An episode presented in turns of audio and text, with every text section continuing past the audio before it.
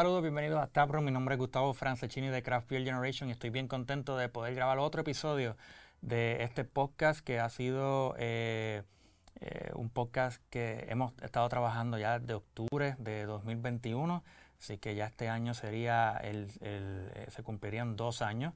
estoy bien contento de seguir estando aquí en Warnéticos Internet Studio grabando con la dirección de Wilton Vargas y estoy bien contento porque el invitado que tengo eh, es una persona a quien admiro un montón y que, y que le tengo mucho aprecio, pero también porque estamos celebrando 10 años, 10 años de Craft Beer Generation, que es el blog eh, de cervezas artesanales este, elaborado aquí en Puerto Rico, elaborado como si fuera cerveza, pero es con el contenido elaborado en Puerto Rico y que ya llevamos 10 años, eh, lo celebramos en enero 17 con el logo que tengo aquí, ¿verdad? Cambiamos el logo de Craft Beer Generation. Eh, ya pronto en pantalla estarían viendo eh, lo que es el nuevo logo para los que no lo hayan visto. Eh, es nuevo branding, más allá de un logo, es un branding, es algo que nos va a estar guiando por los próximos, hopefully, 10 años, que, que seguimos haciendo esto, en donde mostramos en este icono lo que son las letras del CBG, que cada una destaca lo que somos, craft, que es la C, eh, pues destaca lo que, lo que somos, es lo que nuestra experiencia, la B, pues la cerveza, que es lo que estamos hablando, ¿verdad? De, de, donde nosotros estamos eh, juntándonos a la mesa para probar, para crear conversaciones, y la G generación, pues esta generación que siempre estamos compartiendo eh, nuestro conocimiento y que siempre estamos desenvolviéndonos entre todos nosotros. Así que eh, este es el nuevo logo, espero que les haya gustado. Eh, pronto van a estar viendo muchas cositas relacionadas a, este nuevo branding. El website es completamente nuevo, eh, a pesar de que tiene un look similar, pero le hemos cambiado muchísimas cosas, inclusive el, fue hecho from the ground up, o sea que no es simplemente que le cambiamos los colores y cómo se ven las cosas en el website, sino que le cambiamos todo, la plataforma con una versión completamente nueva y estamos listos para hacer muchas cosas en ese website que no habíamos podido hacer y que lamentablemente pues la plataforma que teníamos en el website anterior pues no nos, no nos hacía posible. Así que eso es eh, bastante positivo. Eh, en este episodio número 9, este, ahí están viendo en pantalla lo que es el, el, website nuevo. Eh, dándole énfasis a las noticias, obviamente. También para que se suscriban. Si usted no se ha suscrito al, mailing list de Craft Generation, hágalo. Ahí podrá recibir las noticias directamente en su email, o por lo menos lo más importante lo va a estar recibiendo cada cierto tiempo. Y también ahí encuentra toda la información. Y para las personas que siempre nos están preguntando eh, de las cerveceras puertorriqueñas o a dónde ir a tomar cerveza en Puerto Rico, pues ahí también tenemos fácilmente toda la información que usted necesita, no necesita ir a más ningún lado, ahí está toda la información relacionada a la industria de la cerveza en Puerto Rico. Eh, en este eh, noveno episodio eh, me place tener aquí a José Flores. Este, José, gracias por estar aquí con nosotros. José tiene una, carrera bastante impresionante haciendo cerveza y vamos a estar hablando sobre ello, pero también José colaboró por un tiempo con nosotros en Craft Beer Generation, ¿verdad? Este, estuvo eh, trabajando eh, lo que son eh, algunas cosas de reseña, pero también hablando de temas bien interesantes y bien importantes dentro de la industria. Pero esto es Taproom, así que primero hay que empezar con la cerveza. Y por recomendación de José, vamos a empezar por esta. La clásica. Vamos a buscar aquí para abrirlo rapidito. José, te agradezco que estés aquí. sé que está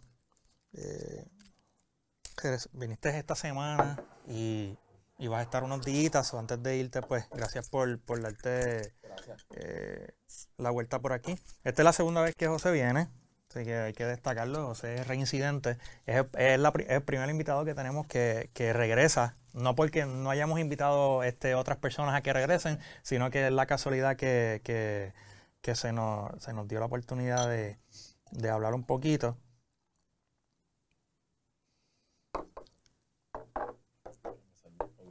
Te, viste, te viste más. Déjame, déjame hacerlo justo también. Muy bien. Así que no, gracias por venir y hey, salud ahí. Salud. gracias por la invitación. De verdad, realmente eh, mucho aprecio. Sé que llevas 10 años haciendo este podcast y, y, gracias por todas las oportunidades que hemos colaborado juntos. Eh, tengo mucho aprecio a Dieter, ¿sabes? Aparte de, todo esto, somos amigos también. igualmente, eh, una de las cosas que siempre recuerdo es viajecito cuando estabas en, en Refuge, que también estabas en Stone, ah, te fuiste para Refuge y volviste para Stone. Eh, nunca me olvido de ese viaje, este, fue bien interesante y también que te tomaras el tiempo no solamente de recibirme en, tu hogar, también es que me, me llevaras a conocer este, esa área. Fuimos, de esos, esos, de esos viajes que, que, que, uno trata de acordarse de las beers y después es bien complicado porque fueron muchas, este, y fueron muchos sitios. Este, de hecho, en el video que, que puse de lanzamiento puse una foto que estábamos en... Eh, ay, bien, se me, se me escapa el nombre, pero está en el, en el video que yo puse de lanzamiento. Hay una foto este, tuya conmigo y otro muchacho de una cervecera que era que tenían como que también un saloncito aparte. Ah, seguro Smith. Smith, Smith, sí. Que tenía el saloncito y me acuerdo que era una, no me acuerdo si era una stout, pero yo sé que era con coffee vietnamita y en verdad, ah, no se me, imagínate que ni se me olvida, se me pudo haber olvidado el nombre de, de, la cerveza, pero de qué tenía la cerveza no se me olvida porque estaba... Esa Speedway Stout. Sí, estaba riquísima. Coffee. riquísima, riquísima. Brutal. Este, pero sí, eh, José, eh, cervecero, este, su último eh, puesto fue ahí en Leatherback, pero tú tienes una trayectoria bastante interesante. Eh, primero en Stone, y por eso es que José carefully seleccionó las cervezas para Taproom, en donde empezamos con el viaje del de, de donde comenzó, que fue en Stone. Yo siempre lo digo, como está bien interesante que tú empezaste tu carrera en una cervecera tan reconocida como es Stone. Que, ¿cómo, ¿Cómo tú te sientes cuando miras para atrás ese tiempo que, que, estuviste en Stone y, haciendo los beers allí? Wow, mano, de verdad que de verdad me siento bien orgulloso. Pues por lo menos, número uno, siempre he ido a mí. O sea, siempre, olvídate, vamos a meter mano y vamos a meterle. Y, y así mismo fue. Eh, en el 2012 eh, me fui a California. En verdad, el, la idea era ir para, estudiar esto. Pero se me dio la oportunidad de trabajar con, con Stone. Eh, y empecé detrás de la barra. Empecé la tienda de Pasadena. Tan pronto abrieron. me aceptaron como, uno de ellos. Y después, no, ni seis meses, empecé en la embotelladora. Y empecé desde abajo, tú sabes.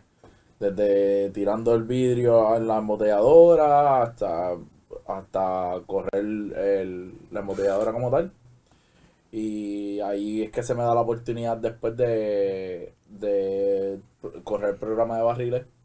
Porque ellos necesitaban a alguien, algún, a un operador que corriera la embotelladora del, de las sours y del barrel aging.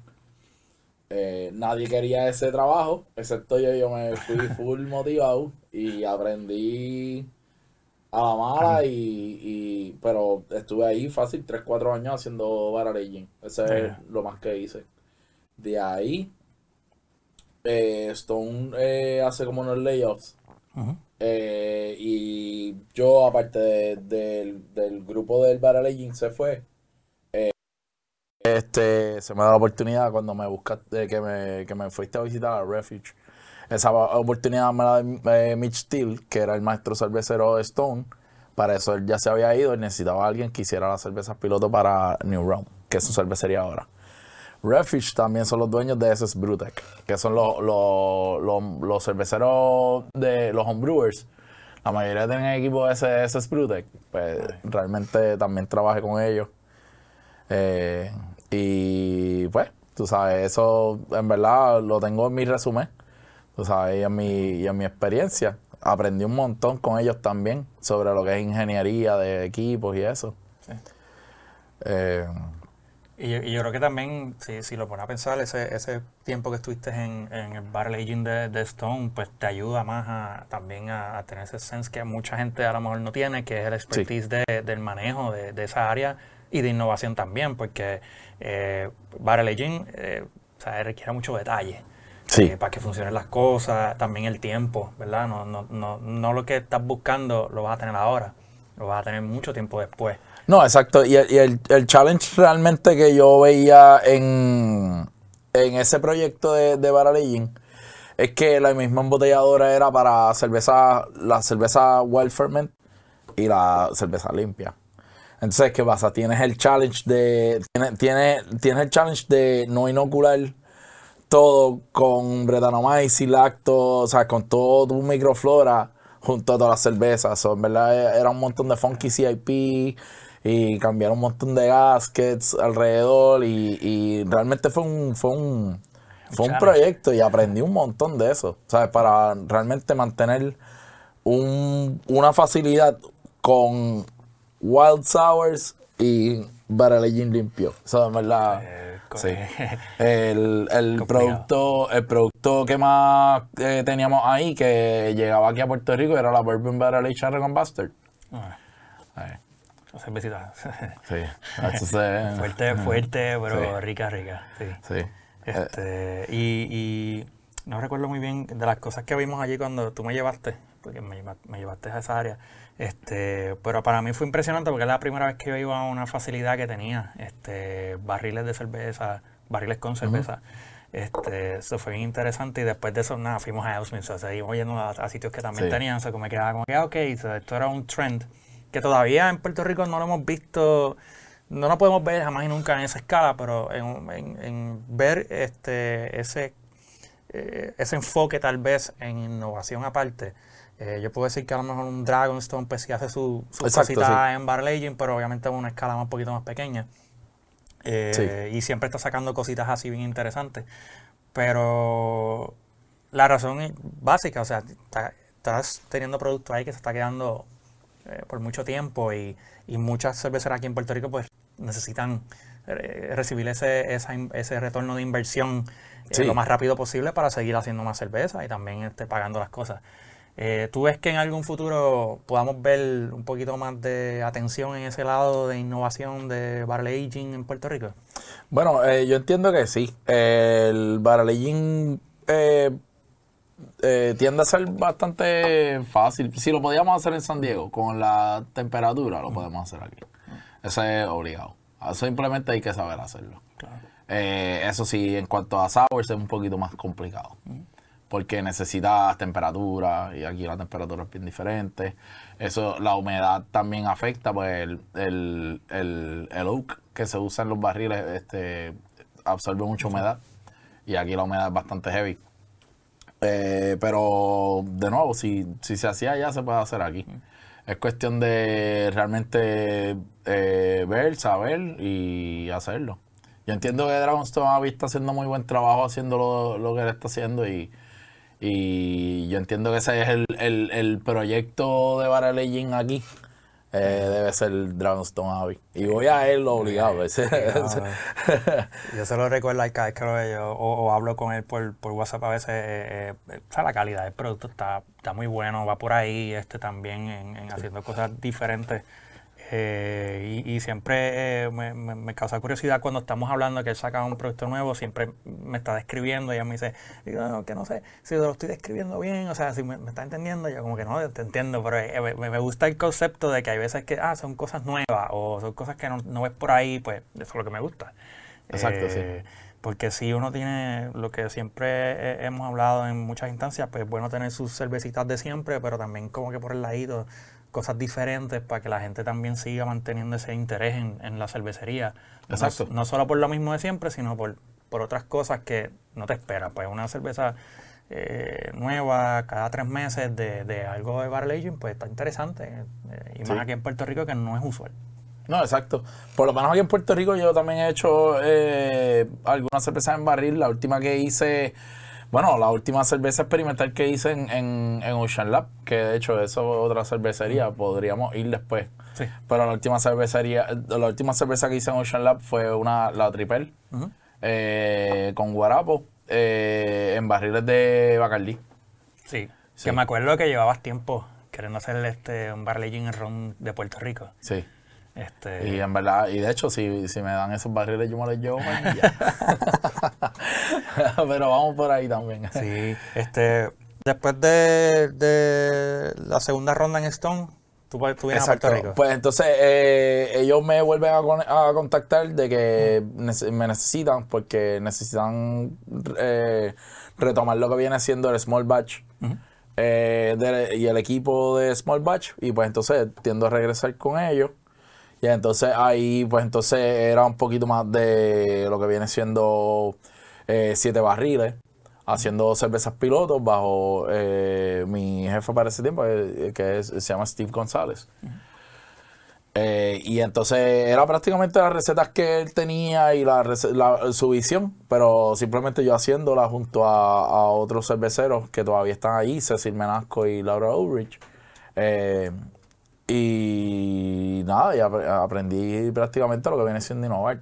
De ahí eh, sale la idea de ellos hacer lo que viene siendo una competencia para hacer la 22 aniversario, lo cual me toca a mí ganar eh, la competencia y, y hacer una cerveza que realmente se fue viral. Sí. Eh, literal, se fue viral. Me dio, eso fue lo que realmente me ha dado ese impulso a, a, a ser reconocido en esto. Eh, y después de esa cerveza me ha ido súper bien.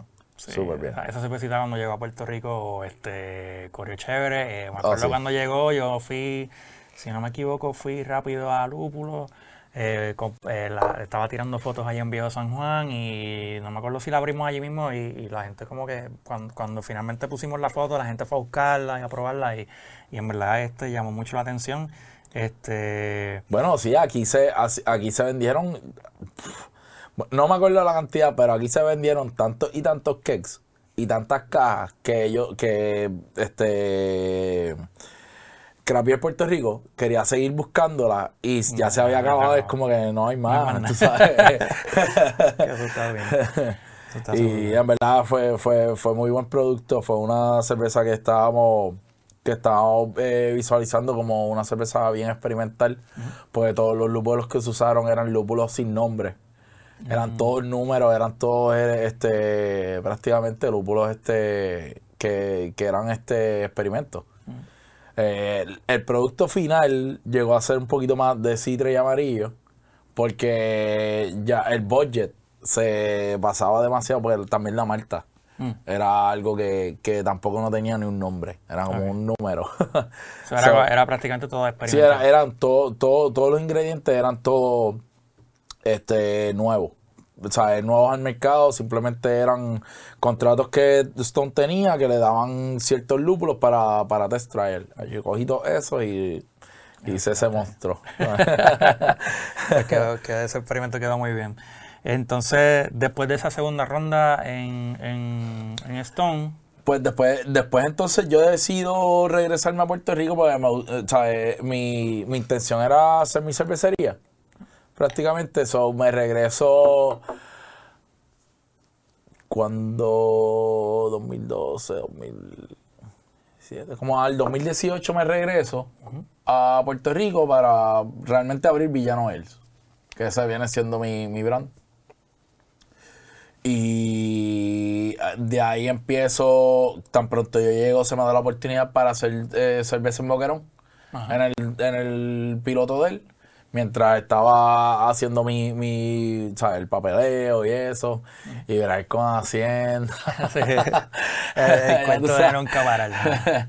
y pues nada, se me dio entonces esa oportunidad con Boquerón y aprendí mucho con Juan y, y en verdad la pasé súper bien y pasan los terremotos y Ajá. todo esto, lo cual eso me lleva a Ocean Lab.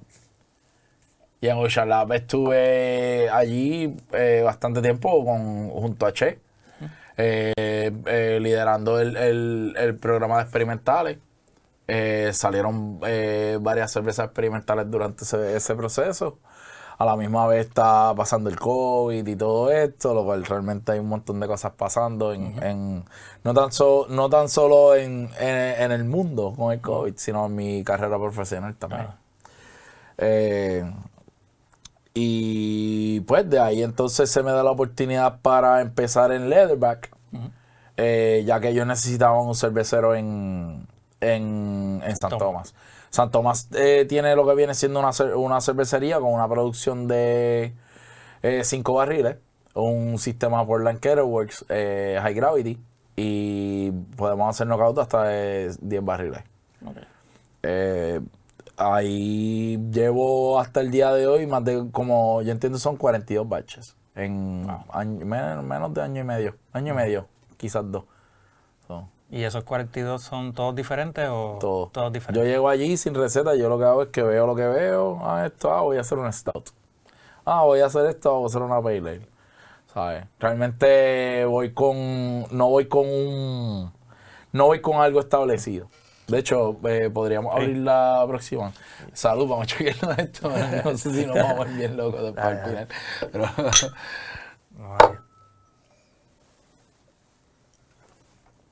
Muy bien. Por ahahí. Esto no es una barra, así que si lo tiro. Oh, va bien. Llegó hasta allá, llegó hasta allá. Yo pensé que no iba a llegar. Gracias, Wilton, por la mesa. No sabía que podía hacer eso. mira, dale también. Ah, él siempre al final de, al final. Ah, ok. Pues mira. este, que es que José nos está llevando por su eh, por su legado este, el Ese es cervecero. Eso. Pero sí, pues este Reef Life, Reef Life es una cerveza, a a mí me gusta mucho porque es una cerveza eh, que he hecho mucho cada vez que me envían a, a la facilidad de San Craig. So, un poquito, para llevar un poquito más allá, eh, Leatherback Brewing lleva cinco años en el mercado. eh, y ellos tienen eh, las facilidades principales están en San Croix. En San Croix hacen lo que viene siendo la serie Life, que viene siendo Reef Life, Island Life, Bush Life y Beach Life, que se consiguen aquí.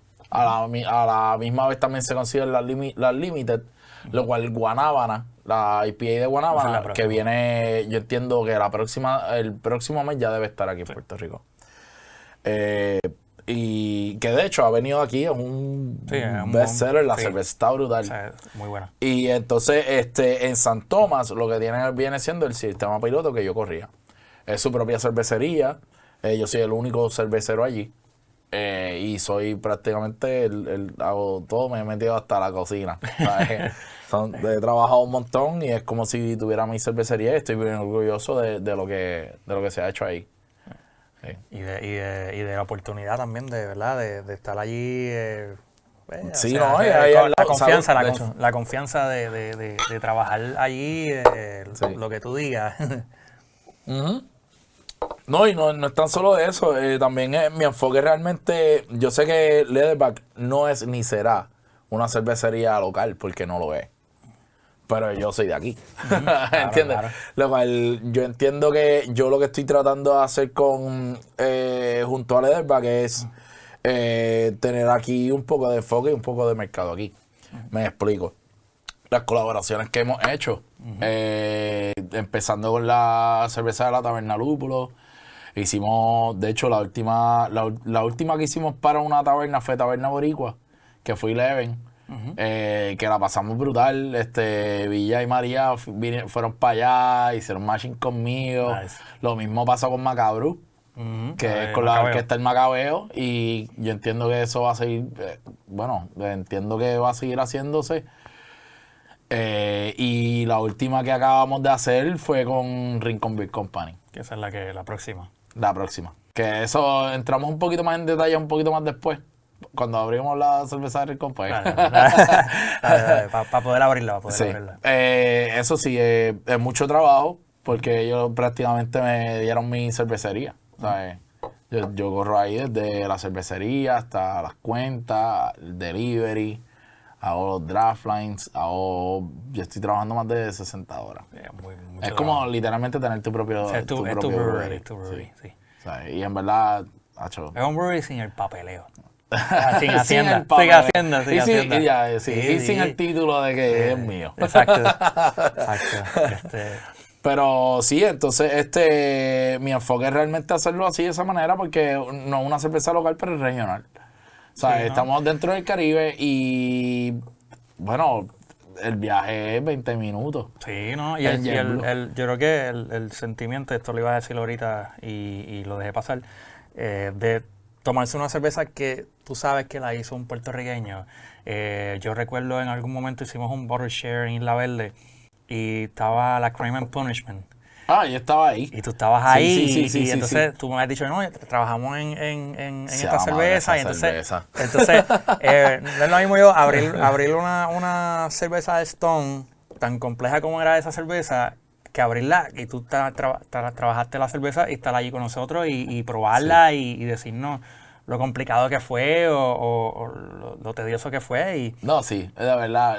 Lo voy a tirar aquí. en verdad, realmente es la, la, la peor cerveza que yo he hecho. Y la tenía que hacer todos los años. Eh, la razón es porque. Ok, Crime and Punishment son dos cervezas, las cervezas más, pi- más picantes en el mundo. O sea, eso es. Y tiene el Guinness Book World Records de eso. Eh, la cerveza es Double Bastard Barrel Aged. Por eso es que me tocaba a mí. Eh, añejada en, en pimientos. So, eh, el último año que le hicimos, que fue la que, que abrimos en ese en e- esa vez, era habanero jalapeño, Carolina River y Ghost Chili. ¿Qué pasa? se sentía. Sí, oh, sí, sí, créeme. El- la elaboración de esto es, ah, son, somos cuatro personas, ¿verdad? Tenemos que picar 300 pimientos a mano y, de, y quitarle las pepas y todo a mano. O sea, de verdad, tenemos que hacerlo a mano, todo, todo, todo, todo. Doble guante, doble gol, encima de mi espejuelo. Y, exacto, eso, los ojos estaban, ya Los tú sabes. estaban llorando, pero Sí, no, en verdad, uno no podía ni ver. Eso no es lo peor. Picamos eso, esto, lo otro, fine.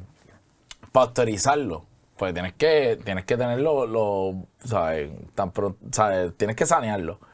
So, ¿qué pasa? Tenemos un baño María y ese, los sacos con pimiento dentro del baño María y ese steam encima de tus ojos. Ah, horrible. Hacho, tiene la cara como un tomate. Hacho súper colorado. Y después para dentro del tanque, dentro, pulgado con CO2, obviamente no es oxígeno. Después, ahí, para engancharlo a ciega en una cadena, porque si no, pues entonces te tapa el, el- el drenaje y no lo puedes sacar. So, de verdad, y eran 18 sacos por tanque. So, así que sí. ¿Y cuántos tanques? Ah, y entonces eso era, nosotros hacíamos una concentración en 40, en dos tanques de 40 barriles. Ajá. Y entonces teníamos que transferirlo a, ciento, a un total de 125 galones de Double. Diablo. Eh, bueno, 125 barriles, perdóname, dije galones, barriles. Que eso viene ciento, en galones, son con, como 4.000, 5.000 galones. Wow. Sí, por tanque. Bueno, sí, sí, sí, sí. No, yo no, yo no quiero pasar por esa experiencia, pero ya sé que si en algún momento hay de esas botellas por ahí dando vueltas, pues podemos hacer eh, el equivalente de Hot Ones. Ah, eh, sí, sí. Pero en, en, en taproom. Este, y vamos hablando y vamos dando unos sorbos cada vez más grandes. Este, No, sí. Y, y aparte de eso, realmente me gustaría. Yo sigo haciendo cervezas con pique y eso, pero no esa escala. Esa escala fue too much. sí. Eso sí, yo sé que me va a tocar eventualmente en mi futuro hacer cervezas así de picantes porque realmente eso es lo que amerita. Sí. So, A pesar de que eran así de fuertes, a mí me gustaron. Este, pero era, o sea, para, para que a lo mejor no tenga la, la experiencia, no te puede como que tomarse un vasito de esto, de esa cerveza, es un montón. Es simplemente sorbito a sorbito. De hecho, lo que hicimos fue repartirlo entre mucha gente, sí. que fue lo mejor. Y, y Sí, no, porque la acidez está sí, no, fuego no, no, ahí. y el, el picante era horrible. Este, ah, digo, picante horrible, pero en in a good sense, porque a mí me, me gusta el picante. Eh, y en una cerveza No, he, tomado, he tomado cervezas que son picantes, pero me gustan. Eh, Sí. es, un, es un flavor que me gusta, me gusta la comida, me gusta la cerveza. Eh, incluso en, en coctelería también lo he probado y me gusta. Este, pero siem- siempre me acuerdo de esa anécdota, por eso te lo comento, que eh, tomarse cerveza no es igual y nunca, nunca igual que tomarse esa cerveza con alguien que la hizo y más si es boricua, o sea, si es puertorriqueño, te- tú hiciste esta cerveza y nos las tomamos, este, es un, es un gusto. Eh, así que eh, yo me acuerdo haber ido a, a Leatherback 2021, eh, a principios de, ¿cómo que fue? En abril 2021. La verdad que fuiste a San Croix. Sí, Sí. y allí este Aaron y, y Paki, este Sí. super cool, me dieron un tour por, por Santa Cruz, por la cervecera. Este, después de allí, pues, eh, también tengo que decirlo, porque si estuve en Santa Cruz y no lo digo es un problema. Fui a donde a, Chef Todd, ahí a Mutiny. Ah, a Mutiny, a Mutiny, que eso es una parada obligada. Este, allí a probar los diferentes bocas, que también tiene uno que es este, picante, que es súper rico. Allí nos dio a probar este, la, la variedad y no estuvo tranquilo hasta que yo viniera a Puerto Rico con varias botellas de Mutiny diferentes, así que allí están todavía en casa porque me las he tomado, me las he disfrutado poco a poco, especialmente las que no es el regular, sino las otras que la he hecho. Sí. Este, así que saludos allá a, nuestros amigos en Santa Cruz. Este, so, eh, después de, lo que has hecho en, en Leatherback, que la última que hiciste, si no me equivoco, antes de la de Rincón fue la de Taberna Boricua. Exacto, sí. So, eh, bueno, viniendo al orden, realmente lo que hizo y lo que resaltó lo de la taberna boricua fue eh, la Macabru. Eh, nos llevamos a varios de la orquesta del Macabeo. uno de mis mejores amigos, Luis, el cantante. fuimos para allá y hicimos lo que viene siendo una Ray Pale No fue nada fuera de lo común, fue simplemente un poquito de, qué sé yo, 12% de Ray eh, Munich. Eh, esos son ingredientes para el que no sepa. sí, entonces, este, y el único lúpulo que usamos fue Motueca. Ok. Eh, hicimos el evento, había un montón de lluvia, eh, pero estaba siempre, como que era, siempre estuvo súper lleno. Y entonces María y Villa están vacilando, ah, ¿cuándo vamos a hacer la de nosotros? ¿Cuándo vamos a hacer la de nosotros? Y yo, pues dale, la próxima semana. Y así mismo fue. Eh, la sacamos para la, colaboración de ellos y desde ahí empezamos a colaborar. Y la última colaboración que hicimos fue la cerveza con Rincon Beer Company. Eh, fue Jeremy, fue, fue Camacho, fue, fue, un vacilón. Fue un cruz. Eso fue un vacilón. Brutal, Yo vi fotos de cuando estaban por ahí y dije, esto fue un, esto fue un vacilón. No, la pasamos brutal y en verdad fue un corre-corre. El, el, el, día del, del, del, del, del Brew Day pasaron tantas cosas. A la misma vez estaba Dave, que es el maestro cervecero de, de Leatherback.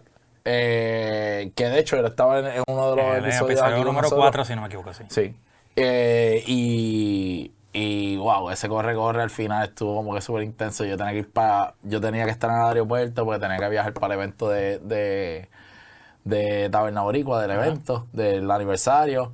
Más se explotó una goma, se rompió una línea de CO2. Eso era todo pasando a la misma vez que nosotros estábamos transfiriendo. O sea, es que realmente fue un corre-corre. Pero se hizo, está brutal.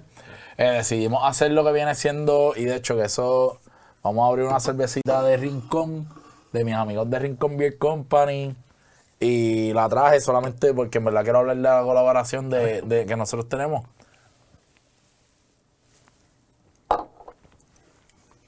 Pues mira, nosotros estábamos cuando estábamos hablando de qué vamos a hacer, qué estilo vamos a hacer y qué, qué,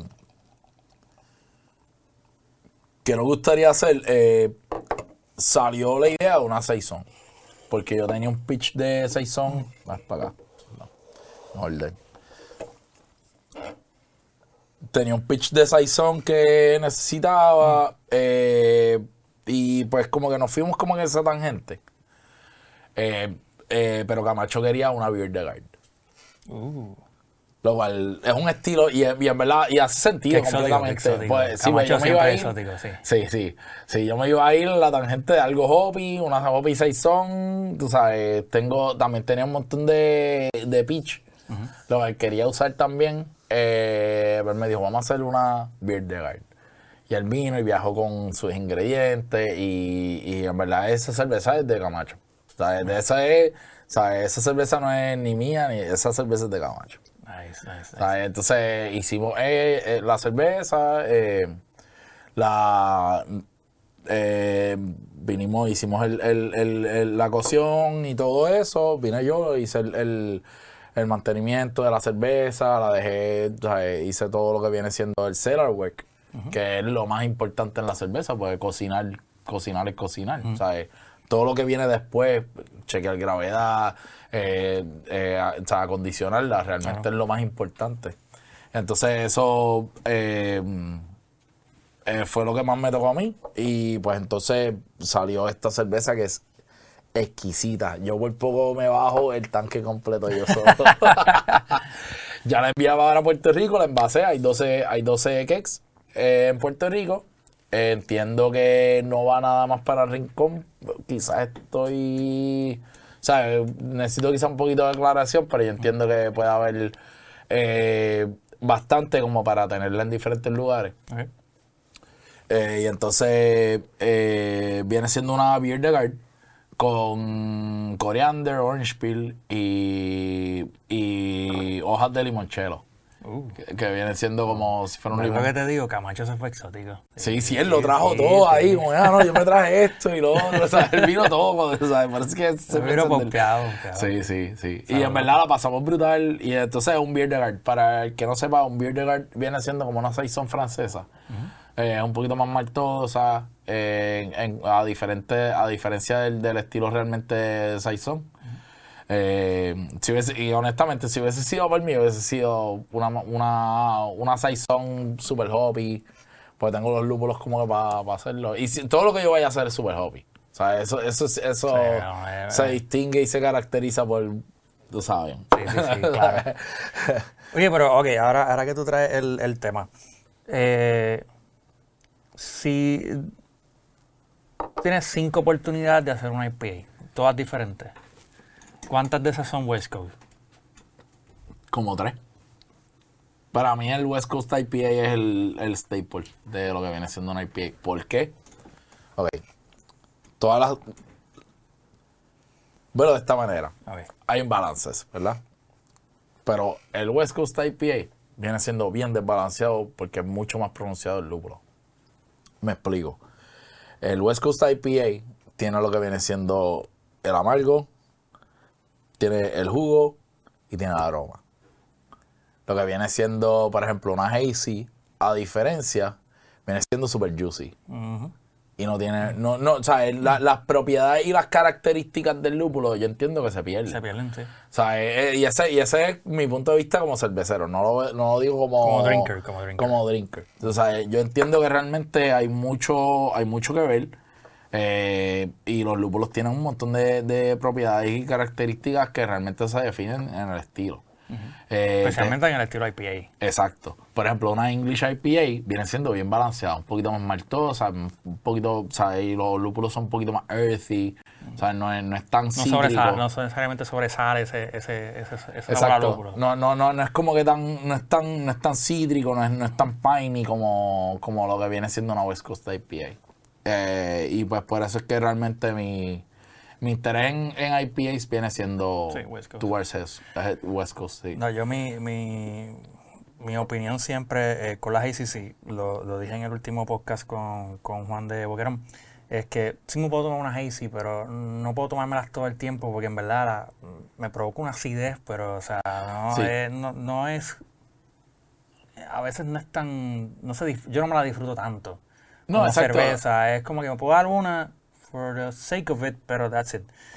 Pero la West Coast, que actually cuando yo empecé a, a probar cervezas artesanales, pues eh, empecé en, en todo esto, pues era mucho más West Coast, West Coast, que de hecho en Puerto Rico lo que llegaba era West Coast. Cuando yo iba a Taberna Boricua ahí con, con Villa y, y María, era West Coast, West Coast, West Coast, que eso era la Stone, que era lo, Sí, la que era norma, aquí lo que norma. llevaba era la norma, era eso, y llevaba mucho eh, IPA de Stone.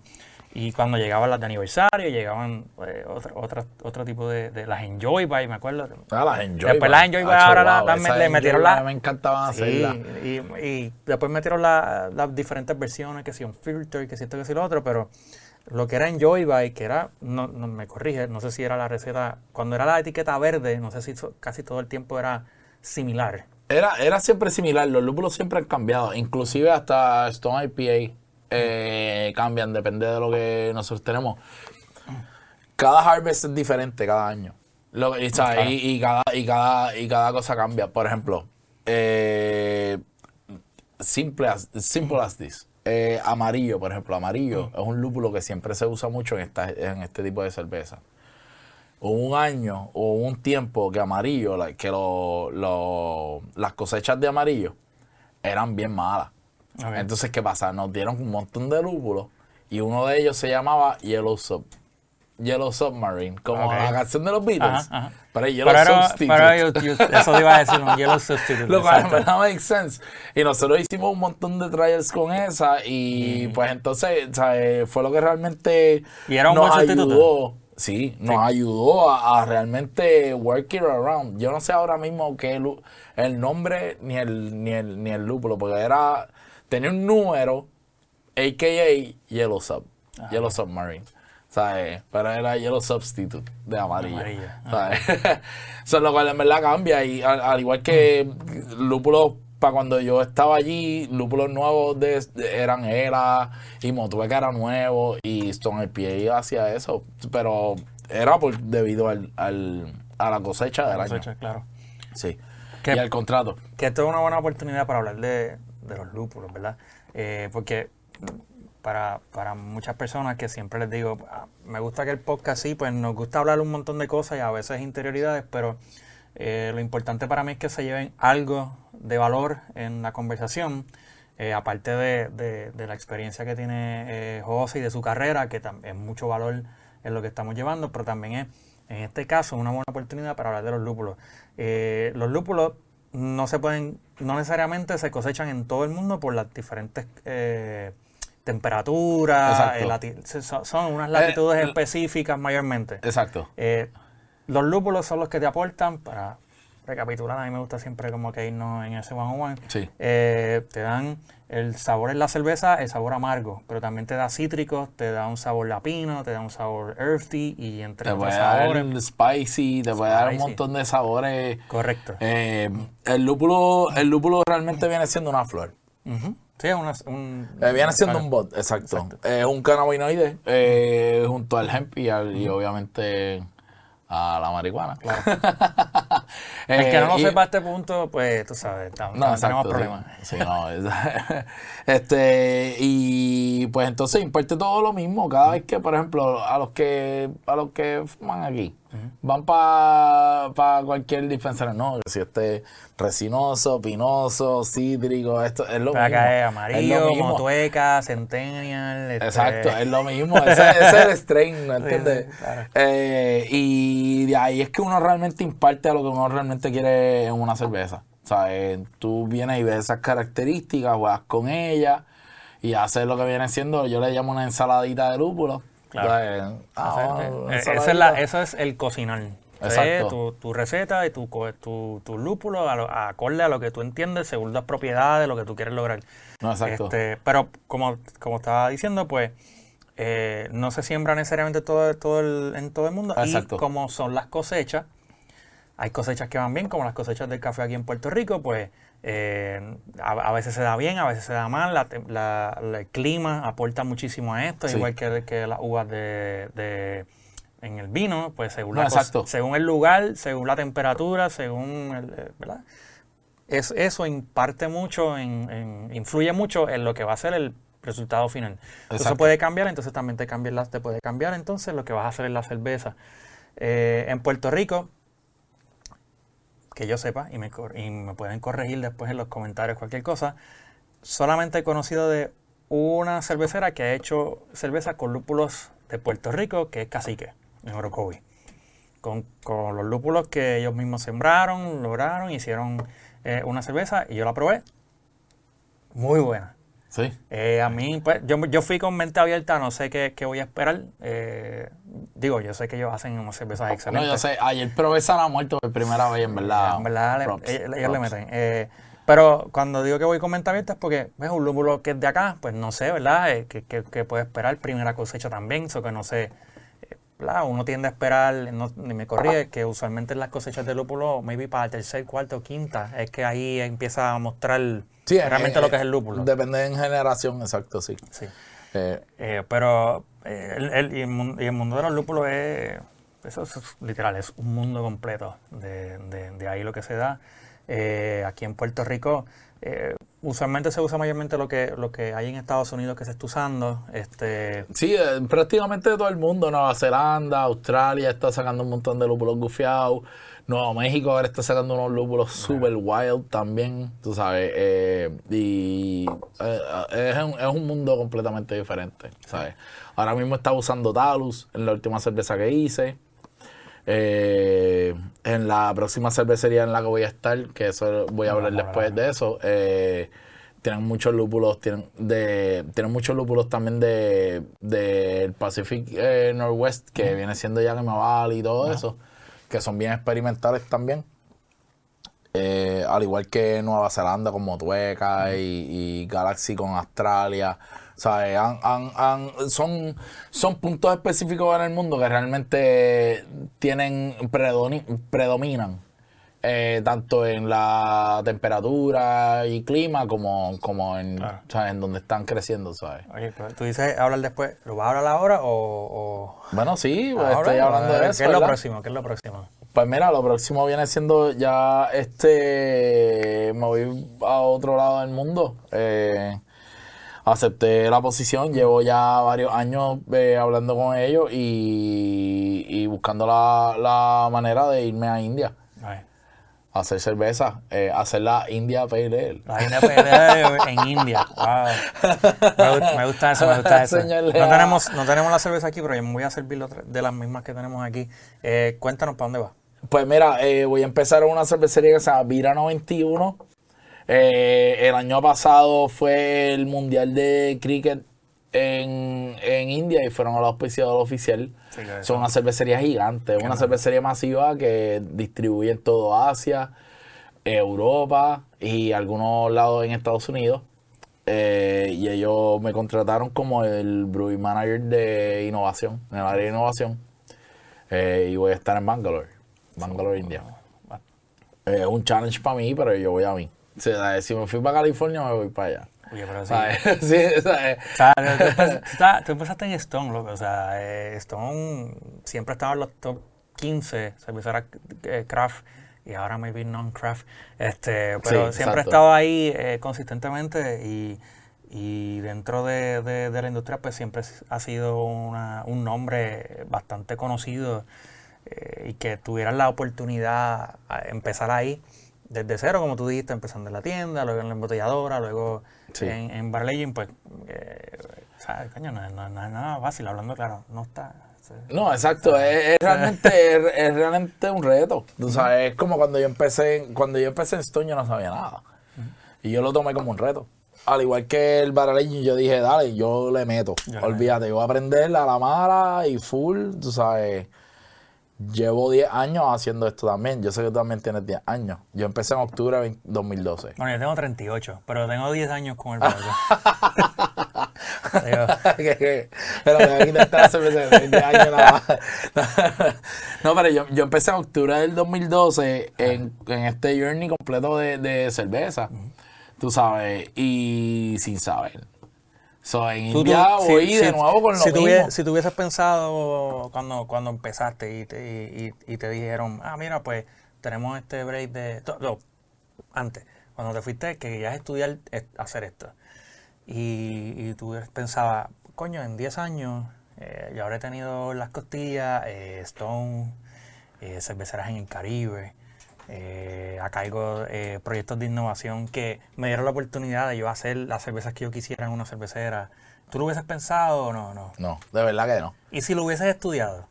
Si lo hubiese estudiado hubiese sido diferente. ¿Por qué? Y no, o sea, el que lo quiere estudiar, No, claro. que lo haga porque realmente eh, es la experiencia Sí, que realmente claro. uno necesita para empezar en esta industria. Pero yo he trabajado con gente que salen de la universidad y no saben montar un, un manifold. No, hay que, hay que, hay que, eh, hay, hay- hay- hay que hands on deck. Hay No, que, exacto. Hay que es- darle... exacto. Y también eh, han sido 10 años de yo, eh, de aprender a la mala. También. O sea, no, no ha sido pinche San Cream tam- tampoco, tú sabes. Ha sido the good, the bad and the worst. Tú sabes. Eh, yo creo que es como... En- blood, sweat and tears también, o sea, literal. tú Yo creo que es como, es como todo. eh, cuando mucha gente me pregunta, ah, tú haces craft beer y qué sé yo, ¿y qué tú estudiaste? Bueno, yo estudié geología en Mayagüez, yo estudié ciencia. Sí. Eh, ¿no? Yo no estudié publicidad, no estudié mercadeo, no estudié absolutamente nada de esto. Eh, a mí me gusta escribir y me gusta aprender. No, exacto. Eso es lo más que me gusta. Y, y me- y aprendo y lo transcribo, lo entiendo, lo puedo hacer. Y una de las cosas es que está por ahí, que es Wilton, eh, me enseñó muchísimo durante el tiempo que yo estuve colaborando con él para el website de Tecnético, que es de tecnología. Y muchas de las cosas que él decía, que a lo mejor no, no parecía que era que me estaba enseñando necesariamente, pero yo las cogía y las absorbía. Sí. Y voy a decir algo que no se espera.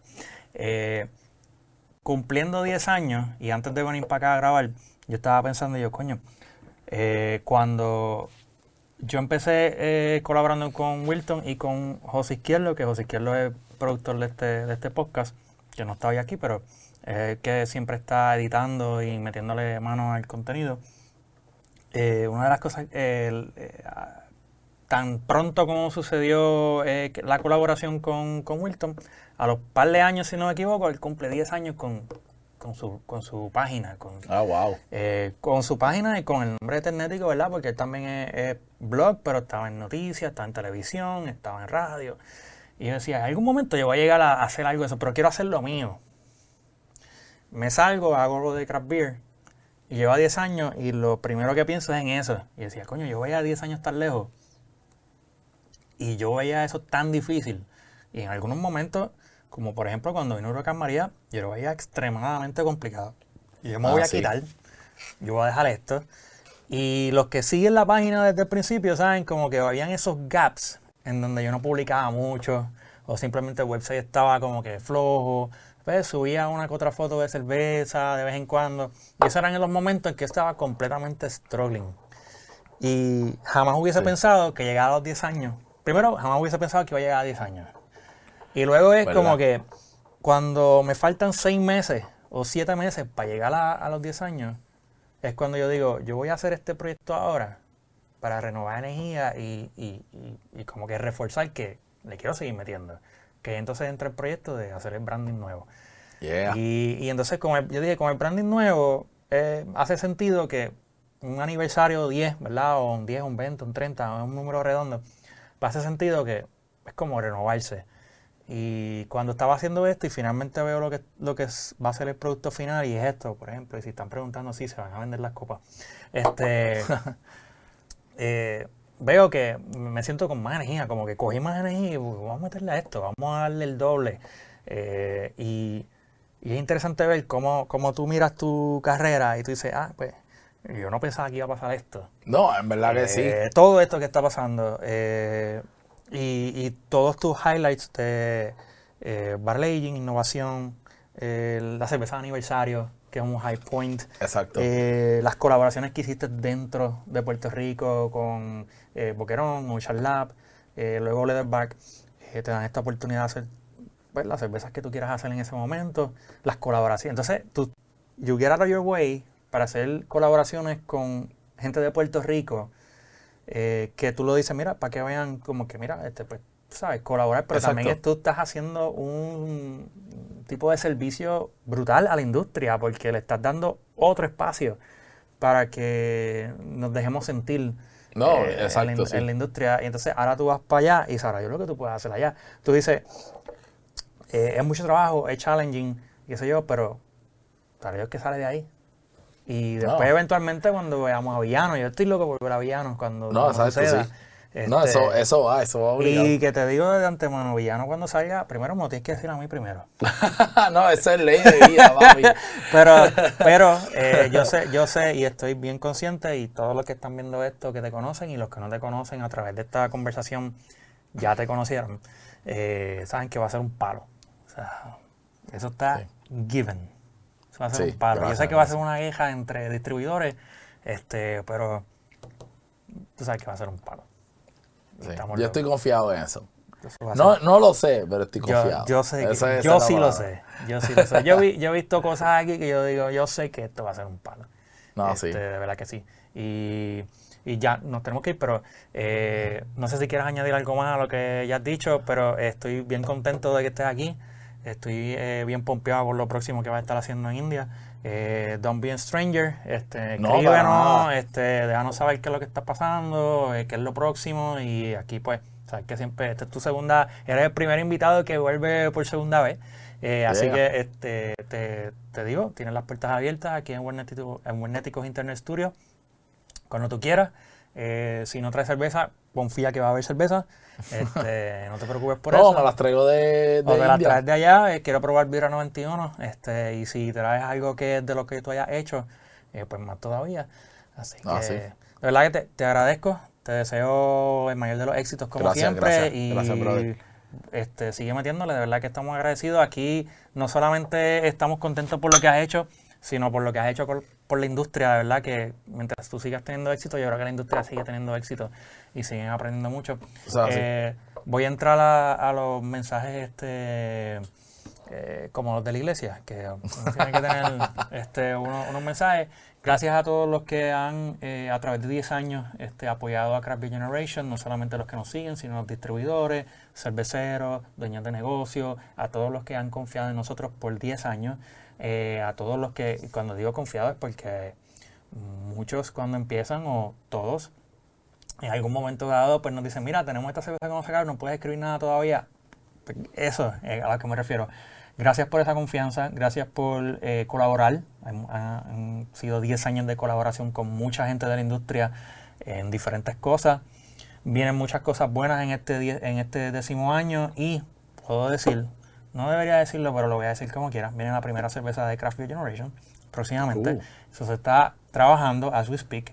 Así que eh, pendientes porque, como dije, vienen muchas cosas muchas cosas que no hemos hecho y sobre todo a los eventos. Este año vamos a hacer muchos más eventos, así que pendientes a todas las redes de Craft Beer Generation, Craft Beer Generation en Facebook, Instagram, en Twitter es Craft Beer Gen, aunque en Twitter mucha gente ya no lo está usando mucho, así que pues si nos quiere seguir ahí, perfecto, pero en YouTube, que es importante, vaya a Craft Beer Generation en YouTube, así mismo nos puede buscar, Podcast Taproom y le da subscribe.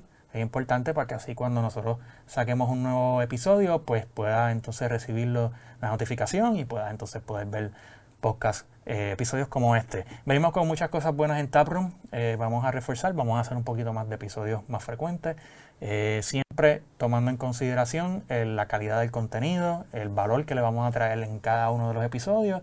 Así que Taproom. Gracias a Wilton Vargas, que está detrás de la cámara, está en los controles a José Izquierdo, que es el editor y productor, y a Buenéticos Internet Studios, que es la casa de Beer Generation. Si usted quiere grabar un video, quiere grabar audio, quiere grabar ambos, pues en Webnéticos Internet Studios, búscalos en Facebook. Tienen unas ofertas corriendo. Si no hay ofertas, usted simplemente escriba, no escriba pidiendo oferta. Escriba pidiendo cuáles son los precios para entonces grabar y entonces Wilton va a trabajar con usted porque usted lo que quiere es calidad, usted lo que quiere es tener los equipos que mm, usualmente uno no puede eh, costear, pues entonces Wernéticos los tiene.